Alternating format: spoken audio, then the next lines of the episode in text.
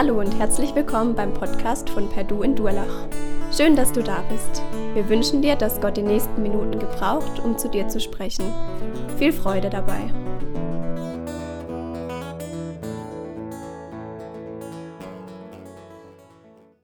Ja, Lea, vielen Dank für das Vorlesen. Du hast es so spannend gemacht. Ich habe gedacht, du könntest gerade weiterlesen. Gell?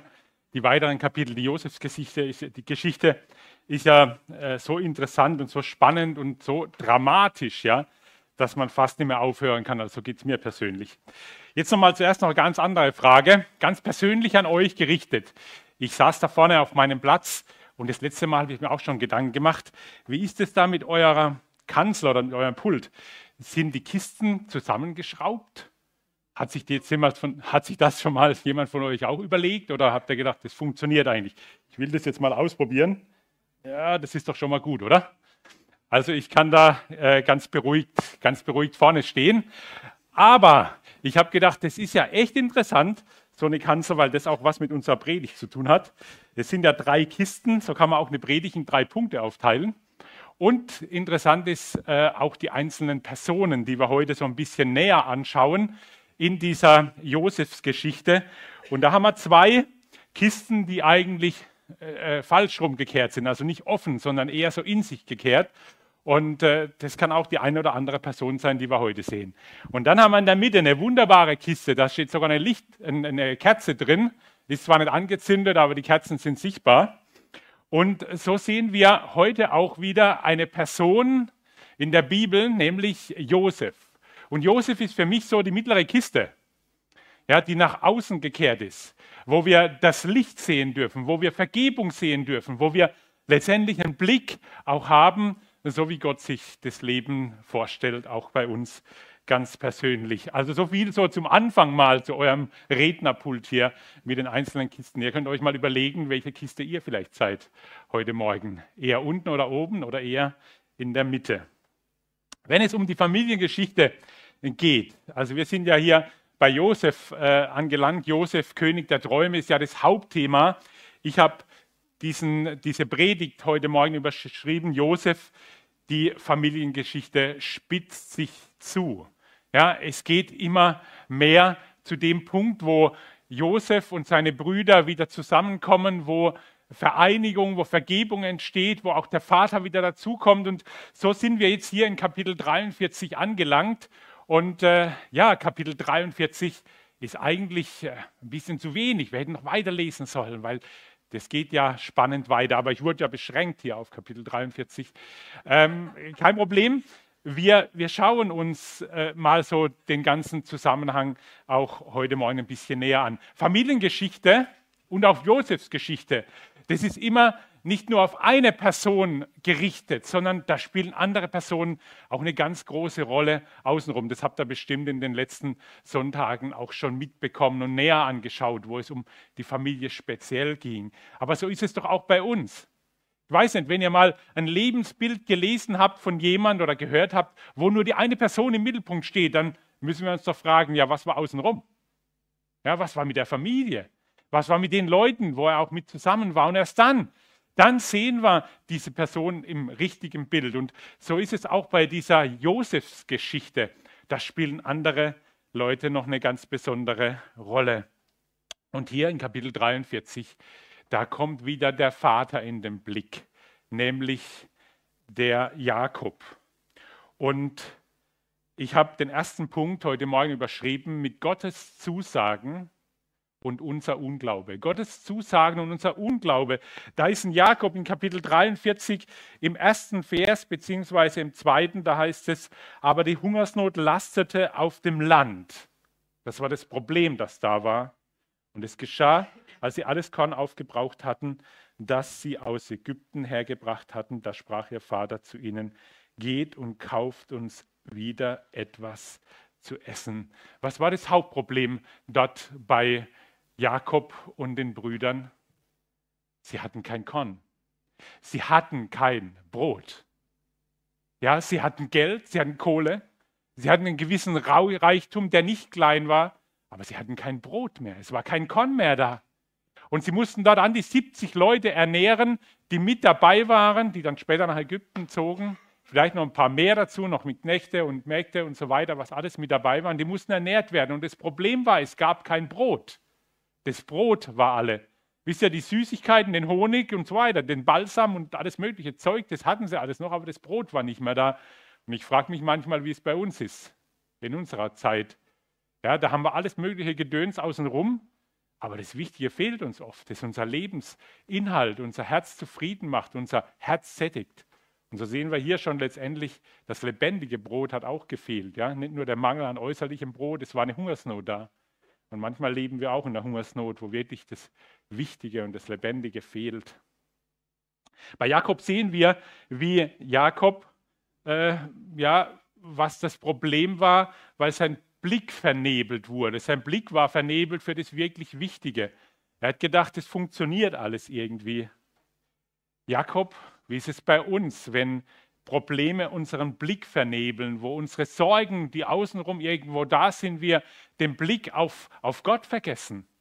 Ja, den Blick auf Jesus irgendwo vernebelt wird und wir dann versuchen, die Dinge irgendwo in den Griff zu bekommen. So hat es Jakob auch erlebt. Und ich glaube, uns passiert es manchmal auch so. Wenn wir mal so ein bisschen zurückschauen bei Jakob, dann sehen wir, wie er doch den Segen des Vaters mitbekommen hat, so in der Anfangsgeschichte, als er noch jung war, da hat er sich den Segen erschlichen und er hat das Wichtigste gewollt. Ja, das, der Segen war ihm wichtiger wie das Linsengericht vorher, weil ja, Jesau es verkauft hatte an ihn.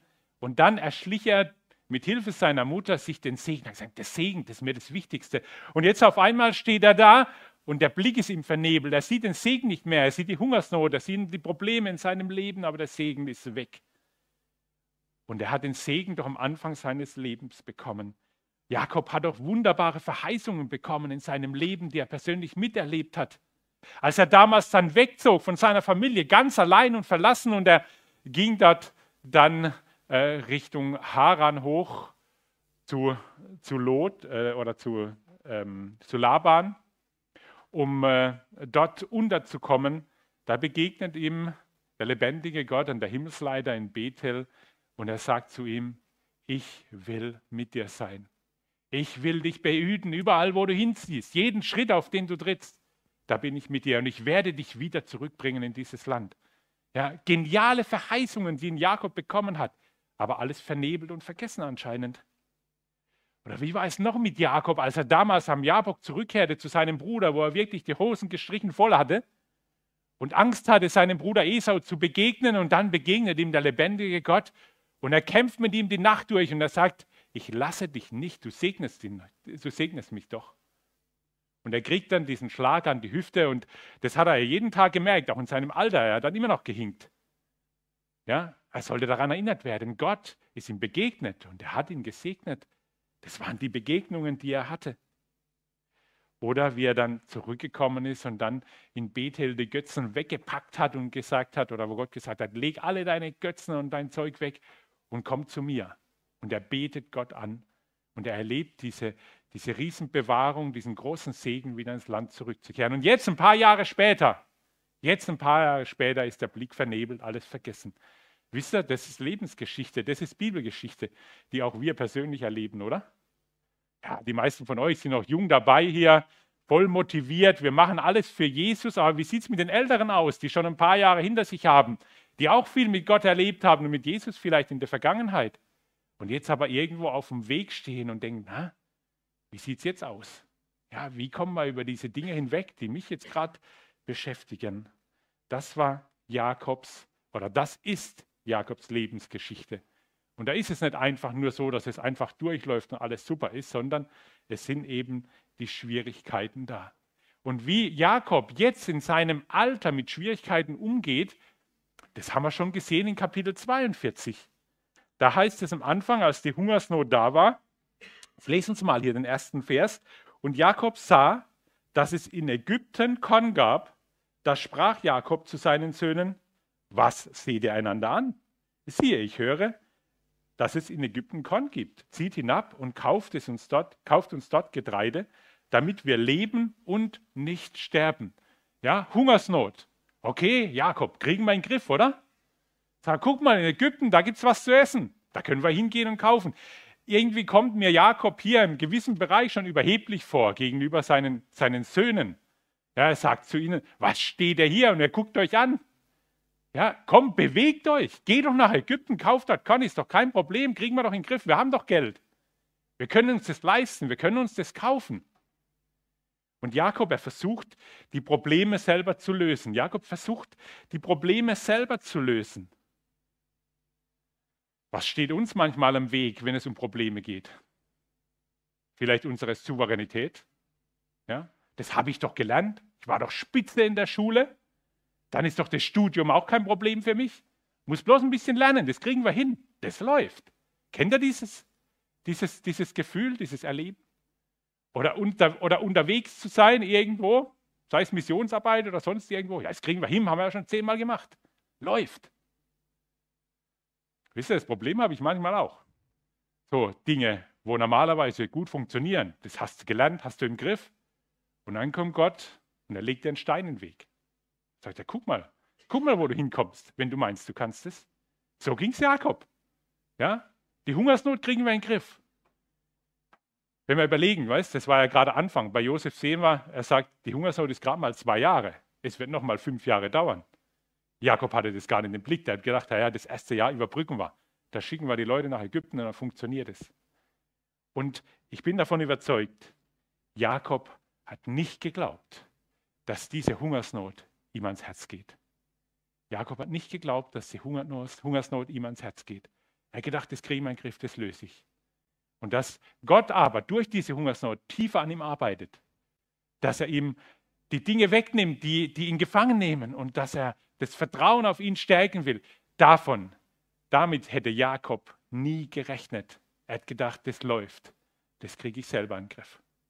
Wisst ihr, wenn wir heute gerade stehen oder wenn du gerade in dieser Situation stehst, wo du denkst, das läuft, das kriege ich in den Griff, ja, dann, dann werd nicht so hochmütig wie in Jakob, sondern komm gleich zu Jesus und sag, ich brauche dich, auch in den Kleinigkeiten, auch in dem, was mich jetzt gerade irgendwo äh, beschäftigt.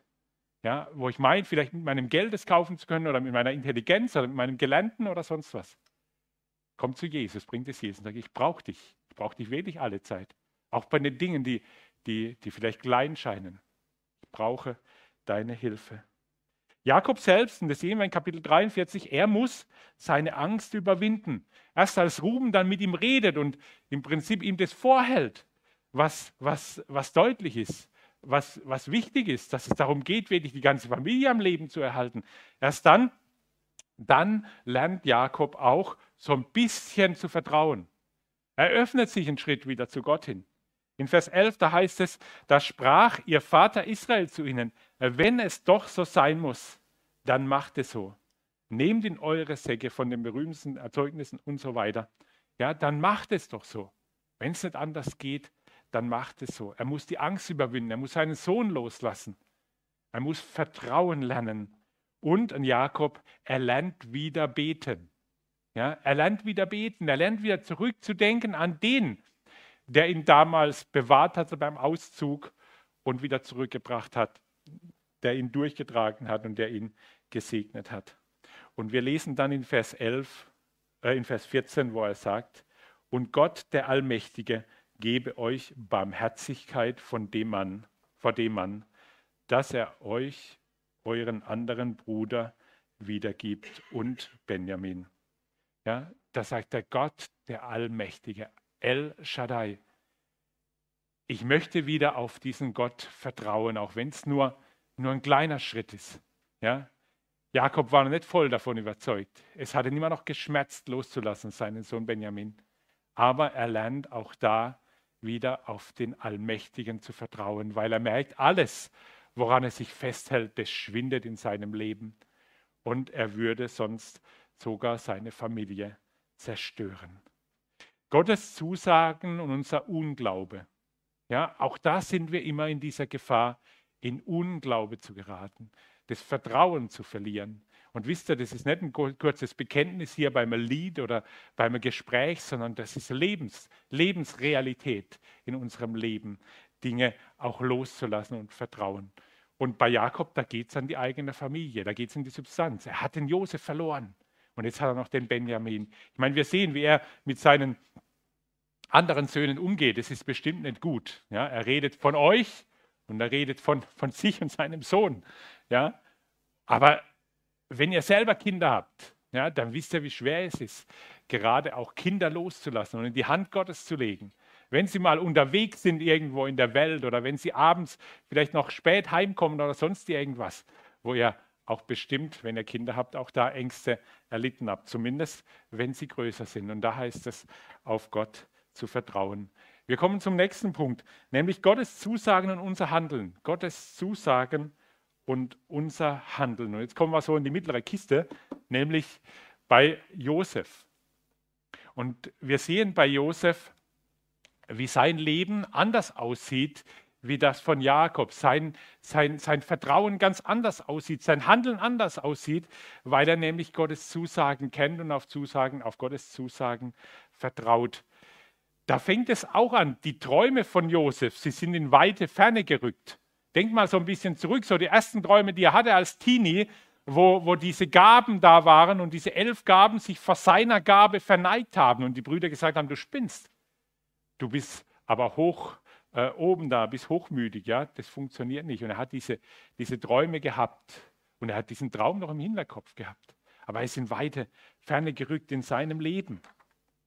Und trotzdem sehen wir bei Josef, dass in einem heidnischen Umfeld, in dem er dann gelebt hat die letzten 20 Jahre, sein Vertrauen auf Gott sich nicht verändert hat. Ja, das ist auch ausschlaggebend für Josef. Oft ist es doch so, dass, dass äh, man sich der Umwelt anpasst. Ja, dass, dass wir, wie sagt es äh, Immanuel öfters, ja, dass die Kultur uns irgendwo gefangen nimmt, in der wir leben, in der wir sind. Ja, dass die Kultur äh, Einfluss auf unser Leben nehmen will. Und bei Josef sehen wir, dass er in dieser Kultur dann groß geworden ist, in dieser ägyptischen, und sogar diesen Einfluss und diese Macht dann hatte. Schon über sieben Jahre, ja, neun Jahre lang hat er diesen Einfluss dann am Königshof als zweiter Mann in Ägypten genossen und trotzdem hat sich sein Glaube und sein Vertrauen nicht zu den Götzen der Ägypter gewandt, sondern an dem alleinigen wahren Gott festgehalten. Sein Glaube, sein Vertrauen hat sich nicht geändert. Josef wusste, alle elf Brüder mussten kommen, um sich vor ihm niederzubeugen. Da haben nicht die zehn gereicht, der eine hat noch gefehlt. Ja, dieser Traum, den er damals hatte, ist noch nicht in Erfüllung gegangen. Wisst ihr, viele von uns hätten gesagt, komm, das ist doch okay, es reicht doch, wenn die zehn da sind, der Benjamin muss doch nicht kommen. Der war doch gar nicht dabei, als sie ihn verraten haben. Aber Josef wusste, dieser Traum wird in Erfüllung gehen. Warum? Weil er das auch erlebt hat. Ja, die Träume, die er gedeutet hat, damals im Gefängnis bei, bei dem, dem Mundschenk und bei dem Bäcker, sind zu 100 Prozent in Erfüllung gegangen. Dieser Traum, den er am Pharao gedeutet hat, sieben Jahre, sieben fette Jahre, das hat er miterlebt. Jetzt war die Hungersnot da. Der Traum wird in 100 Prozent in Erfüllung gehen. Der Traum, den er damals hatte als Teenie, war noch nicht in Erfüllung. Und so mussten die Brüder, alle elf, kommen und sich letztendlich vor ihm beugen. Aber wisst ihr, Josef hat es nicht getan, um seine Brüder zu demütigen und sich selbst zu ehren. Das hat er nicht gemacht. Das war nicht sein Ziel, sondern ich glaube vielmehr, er hat die Verheißungen Gottes irgendwo im Blickfeld gehabt. Warum das alles so lief, das kann ich euch gar nicht sagen. Das, das wundert mich. Wisst ihr, wenn, wenn wir so eine Geschichte schreiben würden oder wenn sowas geschehen ist, hätte auch viel kürzer sein können, oder? Nicht so viele Kapitel hier im ersten Buch Mose wird uns die Jakobs- und Josefsgeschichte erzählt. Ich habe mir das mal so überlegt. Hätte auch einfach so sein können. Josef war ein intelligenter junger Mann und äh, er sagt: Pass mal auf, um Karriere zu machen, gehe ich einfach nach Ägypten. Dort studiere ich, da werde ich fit, da werde ich einflussreiche Persönlichkeit. Und wenn dann die Hungersnot kommt, dann hole ich meine Familie und dann ist alles gut. Ja? Hätte die Geschichte sein können. Aber ich glaube, die Geschichte wäre lange nicht so emotional gewesen, wie wir sie heute lesen. Ja, mit allen Höhen und Tiefen, die drinstecken. Und es wäre auch nicht die Lebensgeschichte gewesen, die Gott mit seinem Volk schreibt und die Gott mit uns schreibt. Nicht alles so locker vom Hocker und funktioniert. Wisst ihr, wir sind manchmal dabei, oder so gehen wir es, denken, okay, da ist ein Problem, das Problem lösen wir. Wir helfen, das Problem zu lösen. Josef hätte sich auch gleich zu erkennen geben können. Er sagt, hey, super, ihr seid meine Brüder, ich bin Josef, kommt her. Nee, hat er nicht gemacht, sondern es ging da hin und her. Es war der Kampf mit dabei. Das hat auch noch einen bestimmten Grund, weil Gott nicht einfach nur möchte, dass ja alles super Friede, Freude, Eierkuchen, sondern er erkennt die Probleme in unserem Leben und er will die Probleme nicht einfach nur, nur, nur, nur, nur übertünchen oder übermalen oder überstreichen, sondern er will Licht hineinbringen, er will Vergebung hineinbringen und er will letztendlich äh, eine, eine wahre, einen wahren Frieden schaffen, der nicht nur so ein bisschen da funktioniert und dann eben gut ist. Ja, so sehen wir das bei, bei Josef, wie die ganze Geschichte so dramatisch ist. Wisst ihr, und auch da sehen wir viele Vergleiche bei dieser Josefs-Geschichte in unserem Leben. Josef ist ein Bild auf Jesus Christus. Wir sehen da viele Vergleiche darin. Wie Jesus auch umgegangen ist mit den Menschen, wie Jesus mit uns umgeht.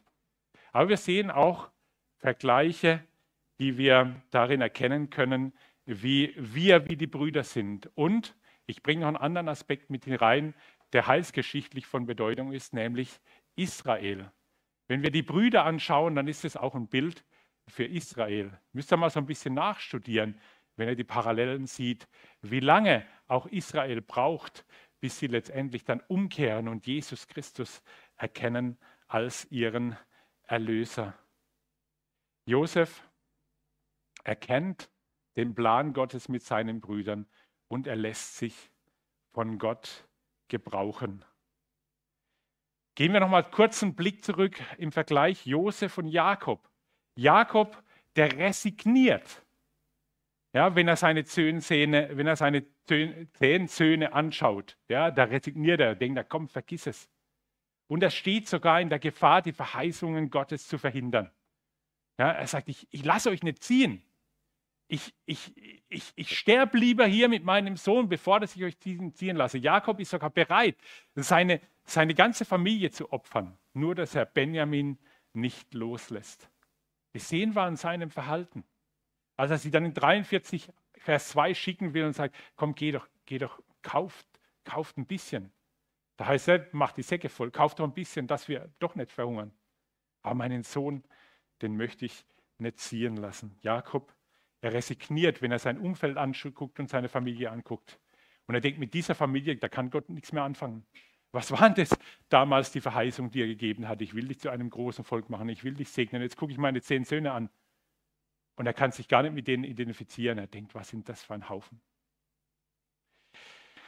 Ihr kennt vielleicht diese Stelle aus Hebräer 11, Vers 1, wo es heißt, es ist der Glaube eine feste Zuversicht auf das, was man nicht sieht.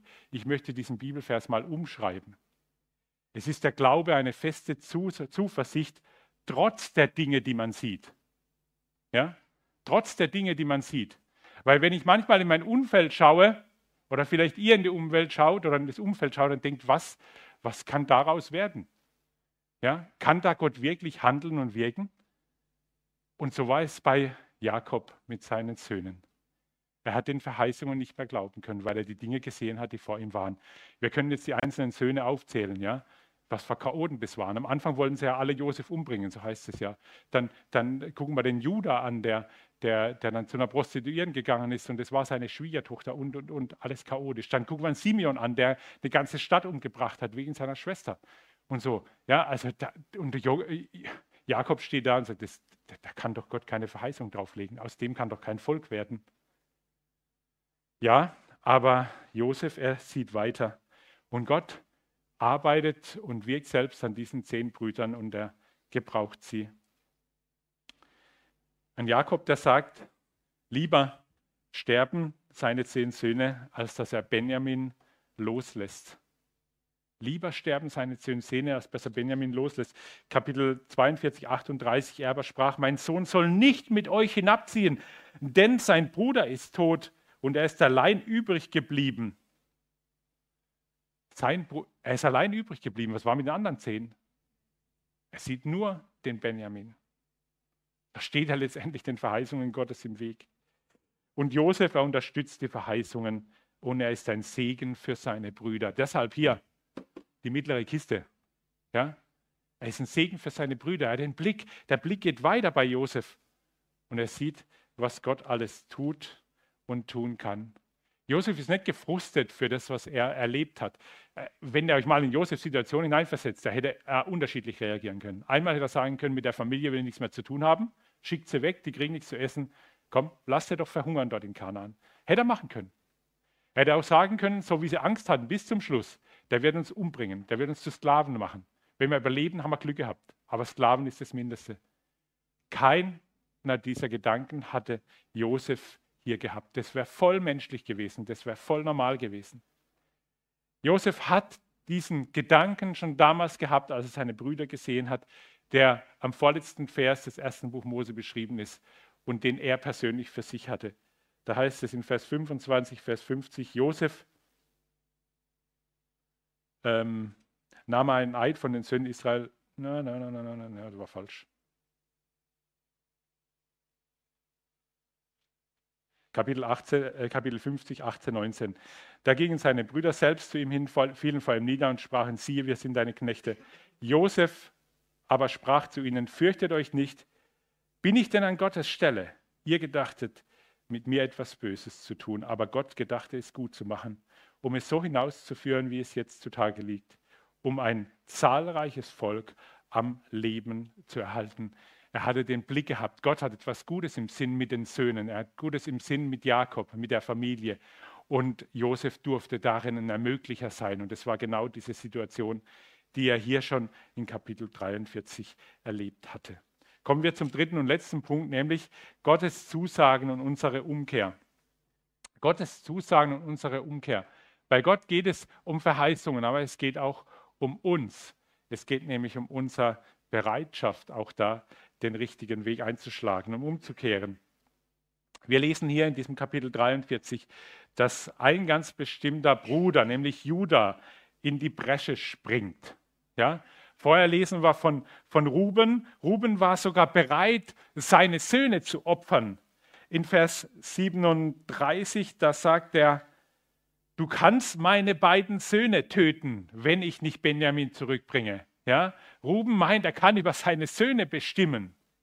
Ich weiß nicht, ob er das abgesprochen hatte mit seinen Söhnen oder mit seiner Frau. Ja? Er bestimmt da über seine Söhne. Jakob sagt, nein, Benjamin geht nicht, bleibt hier. Das war die Situation. Und jetzt ist die Not größer geworden und jetzt kommt Judah und er springt in diese Bresche. Ein Judah, der sogar Josef nach Ägypten verkauft hatte. Er war der gesagt hat, lass ihn uns verkaufen an die Ägypter, lass ihn Sklave sein. Und er springt jetzt in diese Bresche, wo es keinen Ausweg mehr gibt. Auf der einen Seite die Söhne mit den Familien, auf der anderen Seite der Vater mit Benjamin. Jetzt kommt Judah. Und Judah sagt, er geht gar nicht darauf ein, was Ruben vorher gesagt hat, sondern er erklärt dem Vater, wir müssen gehen, schon sterben wir. Ja, du willst doch nicht, dass ein ganzes Volk oder eine ganze Familie umkommen, nur weil du uns nicht gehen lässt. Und der Vater er willigt ein. Er spricht auch hier auf einmal von unserem Bruder. In Vers 4 lesen wir, wenn du nun unseren Bruder mit uns sendest, so wollen wir hinabziehen und, und dir Speise kaufen. Er sagt nicht, wenn du Benjamin. Er sagt nicht, wenn du den Jüngsten, ja, dein Lieblingssohn. Sondern er sagt, wenn du unseren Bruder mitziehen lässt. Ich glaube, Judah hat einiges gelernt in seinem Leben. Auch sein Versagen hat ihn dazu gebracht, dass er umgedacht hat und dass sich was verändert hat in seinem Kopf. Und trotzdem lag diese Schuld auch von Josef, dass sie ihn verkauft haben, immer noch auf seinen Schultern. Judah, er verbürgt sich sogar in Vers 9 für den Benjamin und er sagt, ich will für ihn bürgen, von meiner Hand sollst du ihn fordern, wenn ich ihn dir nicht wiederbringe und ihn von deinem Angesicht stelle, so will ich die Schuld tragen vor dir mein ganzes Leben lang. Ja, er nimmt nicht seine Söhne und sagt, komm, kannst meine Söhne haben, sondern ich will, ich will tragen, ich will die Schuld auf, auf mich nehmen, ich will da sein für meinen Bruder. Ja, das sehen wir schon. Auch Jesus kam aus dem Stamm Juda. Und äh, der Juda hier, der einiges auf dem Kerbholz hatte, er tritt in diese Bresche hinein, er will sogar die Schuld selber tragen. Er sagt, nicht ein anderer soll tragen, sondern ich soll die Schuld oder ich möchte die Schuld tragen. Und jetzt sehen wir dann diese Geschichte, wir haben sie gehört, wir haben sie gelesen, ja, wie es dann so kam. Und wir sehen, wie sie auf einmal aufgenommen wurden, wie sie mit Josef essen durften, ja, wie sie in sein Haus kommen durften, wie sie einen Teil davon auch persönlich erleben durften, von diesem Segen von Ägypten. Jetzt auf einmal war die Angst weg, die sie hatten. Ja, einmal, dass sie, dass sie verhaftet werden, weil sie das Geld noch haben oder Sklaven werden. Die zweite Angst, weil es, ihr, ihr Bruder Simeon äh, letztendlich dann, dann äh, im Gefängnis saß. Ob der wieder freikommt, wussten sie auch nicht. Die dritte Angst, der Benjamin, er wird ihnen weggenommen. Ja, jetzt auf einmal sind sie da bei Josef und sie dürfen einen Teil von diesem Segen persönlich miterleben, der dort in Ägypten ist. Aber ihre Schuld sitzt ihnen immer noch im Nacken. Ihre Schuld sitzt ihnen immer noch im Nacken. So ein bisschen ja, Gutes dürfen sie jetzt erleben und trotzdem dieser Gedanke mit Josef, der hat sie ihr ganzes Leben letztendlich mitgeprägt und mitgetragen. Auch hier sehen wir, ja, wenn die Schuld nicht bereinigt ist, Gottes Verheißung und unsere Umkehr, wenn unsere Schuld nicht bereinigt ist, dann, dann, äh, äh, dann können wir den vollen Segen nicht genießen. Und so kommt dann diese Situation wieder. Sie gehen freudig vor dem nächsten Kapitel, aber diese Schuld, sie holt sie in ihrem persönlichen Leben wieder ein. Das letzte noch zu diesem komplexen Thema Gottes Segensverheißungen treten erst voll in Kraft, wenn die Sünde vergeben ist, wenn Vergebung entstanden ist, wenn sich die Söhne gebeugt haben unter Josef und wenn wirkliche Versöhnung stattgefunden hat. Wisst ihr, und so ist es auch in unserem Leben. So ist es in unserem Leben. Wir können vielleicht manches Gutes schon mitnehmen, aber wenn wir unsere Schuld in unserem Leben nicht vor Jesus gebracht haben, er uns vergeben hat, dann werden wir diese Segensverheißungen, die Gott uns gibt, auch in seinem Wort, nicht vollkommen erleben dürfen. Erst wenn die Sünde weggetan ist, erleben wir diese Vergebung. Ja, Familiengeschichte spitzt sich zu. Wir sind noch nicht ganz am Ende. Es kommt noch mal eine Predigt, glaube ich, ja? ja, zu diesem letzten Thema. Ich habe gedacht, das hätte ich eigentlich gern gehabt, Kapitel, Kapitel 44 hier irgendwie noch dabei. Aber wisst ihr, es war gut, dass ich es nicht gehabt habe. Warum? Wenn ich Kapitel 44 lese, da kommen ja immer die Tränen. Da bin ich immer am Heulen. Ich weiß nicht, wie es euch geht.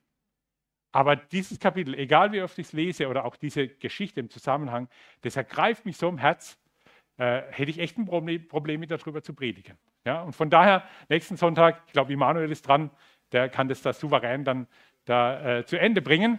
Ja, aber ihr könnt das schon mal vorlesen, ja, weil, weil also ich finde es, find es so spannend, wie Gott es immer macht in seinem Wort, wie er, wie er das so, so ergreifend auch macht, wie es uns zu Herzen geht und nicht nur oberflächlich bleibt. Deshalb auch das, was wir heute Morgen gehört haben, dass es doch uns auch zu Herzen geht, dass wir den Unglauben überwinden durch Glauben, dass wir so wie, wie, wie Josef ähm, äh, Gottes Zusagen unterstützen und nicht blockieren. Ja, dass wir hier die mittlere Kiste sind in unserem Leben, wo wir, wo wir Licht sein dürfen nach außen hin und nicht abgekehrt und uns irgendwo einmauern und letztendlich scheinen daran kaputt zu gehen. Ja, lasst uns sein wie in Josef und da immer mehr hinkommen. Ob wir jung sind oder ob wir älter werden. Der Herr segne uns. Amen. Lasst uns beten.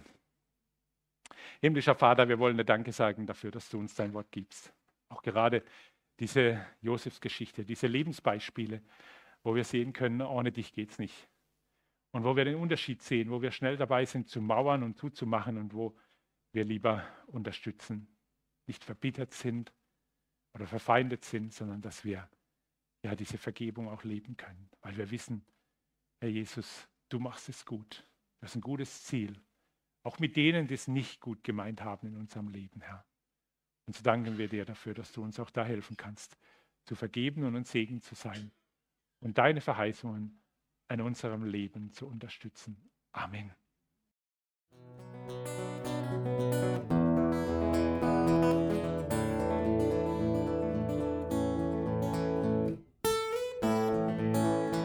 Wir hoffen, der Podcast hat dir weitergeholfen. Falls du noch Fragen hast, besuche gerne unsere Homepage unter www.per-du.church. Hier findest du alle wichtigen Infos zur Gemeinde und zum Glauben. Tschüss und bis zum nächsten Mal.